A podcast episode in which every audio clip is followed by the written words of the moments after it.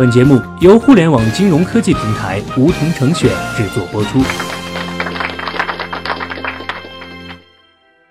收听梧桐电台，掌握理财要领。现在注册并填写邀请码一二三四，还可免费获得一万元体验金哦。三月二十六日，李克强总理主持召开国务院常务会议，落实降低社会保险费率部署，明确具体配套措施。按照政府工作报告要求，为落实从五月一日起，各地可将城镇职工基本养老保险单位缴费比例从原规定的百分之二十降至百分之十六等，降低社保费率部署。会议决定：一是核定调低社保缴费基数；二是将阶段性降低失业和工伤保险费率政策再延长一年，至二零二零年四月底。会议强调，各地不得采取任何增加小微企业实际缴费负担的做法，不得自行对历史欠费进行集中清缴，确保职工社保待遇不受影响，养老金按时足额发放。也就是说，大约还有五周的时间，各地的职工养老保险单位费率就将从原来规定的百分之二十下调至百分之十六。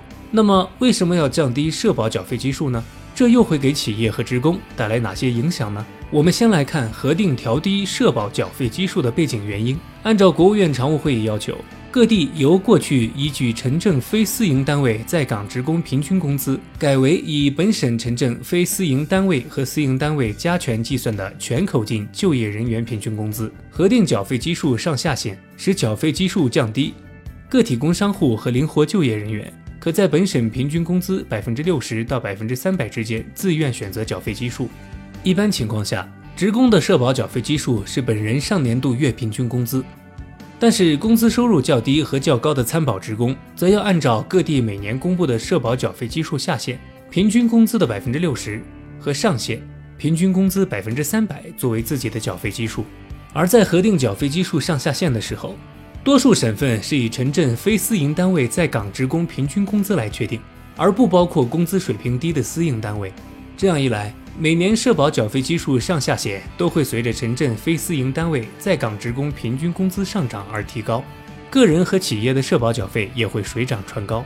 社保缴费基数与在岗职工平均工资挂钩，但其统计口径主要是城镇非私营单位，平均水平比较高。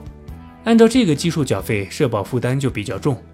很多中小企业，尤其是民营企业，因此交不起社保，员工也就无从享受社保待遇。如今，社保缴费基数上下限虚高的状况终于迎来了改变，随之也会带来一系列正面的影响。那么，这会给企业和职工带来怎么样的影响呢？首先，对于企业来说，扩宽统计口径范围，将小企业、民营企业纳入进来，预计缴费基数将下降百分之十左右。这样把费率和费基都降下来，企业的社保负担就可以得到一定程度上的减轻，也让更多工资比较低的群体能够参保。而对于职工的影响，更多的是低收入者的到手收入有望增加，降低社保缴费基数，有利于减轻低收入者缴费负担，让更多低收入者交得起社保，享受社保待遇。同时，低收入者拿到手的工资也有望增加。举个例子，假设某省城非私营单位在岗职工平均工资为六千元，社保缴费下限为平均工资的百分之六十，也就是三千六百元。小王工资是两千元，低于缴费下限，但他要按照三千六百元的下限为基数缴纳社保。养老保险个人缴费比例为百分之八，他每月养老保险缴费为二百八十八元。如果重新核定之后的全口径就业人员平均工资降为五千，社保缴费下限就会降为三千元。小王此时每月养老保险缴费降为二百四十元，每月的到手收入就会增加四十八元。好了，本期节目就到这里。那么今天的梧桐电台，大家是否有所收获？加入梧桐，交流投资理财的那些事儿，和我们一起边学边赚。各大应用市场搜索“梧桐成选”，均可下载 APP。别忘了填写邀请码一二三四，领取一万元理财本金。梧桐成选，诚诚恳恳做金融。